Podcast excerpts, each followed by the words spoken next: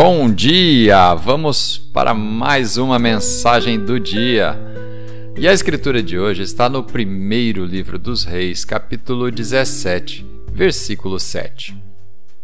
Algum tempo depois, o riacho secou, porque não havia chuva na terra. O tema de hoje, então, quando o riacho secar.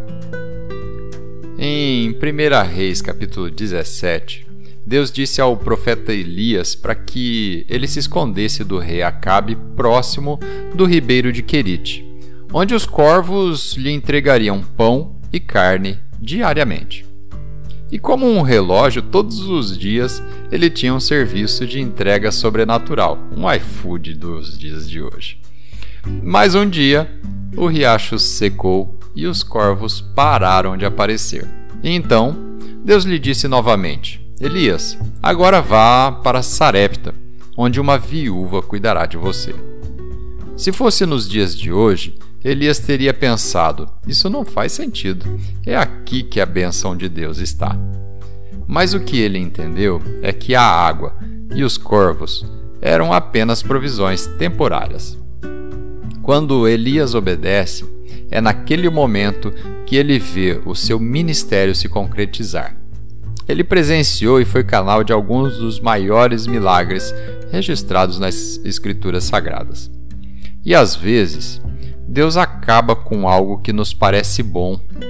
Outras vezes, ele fecha uma porta para nos preparar para uma coisa nova que ele está prestes a fazer por nós. Então, não desanime quando as coisas mudam repentinamente e você percebe que a bênção já não flui mais naquele lugar ou do mesmo jeito que fluía. Agradeça a Deus quando o riacho secar.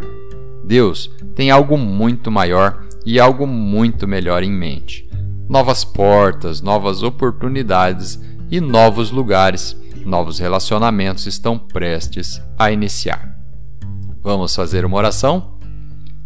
Pai, Obrigado pelos momentos em que o Senhor me esconde dos problemas e supre todas as minhas necessidades. Obrigado pelas tantas outras vezes quando o Senhor me chamou para fora da minha zona de conforto e me levou para um lugar onde eu nunca fui. Estou ansioso para conhecer os lugares onde o Senhor quer me levar e por tudo o que quer fazer em minha vida, em nome de Jesus. Amém. Thank you.